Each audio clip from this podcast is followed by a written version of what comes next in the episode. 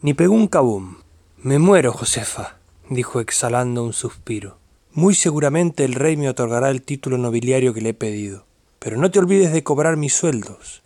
Mira, cómprate un billete de lotería de esos cuyos números salen marcados en las ranas y en los peces. Y poco más adelante, continuó, no ha venido nadie, ¿no es cierto? Entiérrame con mi crucifijo de plata que él me hará compañía. Ah, y con mis dos patas de palo.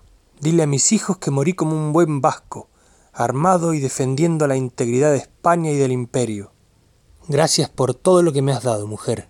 Ah, pero te ruego que no me traigas plañideras a que giman y den alaridos sobre mi cadáver. No lo podría soportar. Y luego murmuró casi imperceptiblemente Fuego, fuego.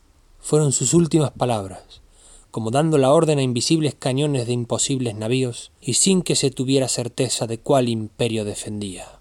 Si alguna vez hubo un vasco valiente, ese fue Blas de Leso. Si alguna vez hubo un español que dio por culo a los ingleses, ese fue Blas de Leso. Los españoles de hoy, incluso diciéndose de derechas, lamen el culo a la historia de Margaret Thatcher y son esclavos y mano ejecutante del sionismo internacional.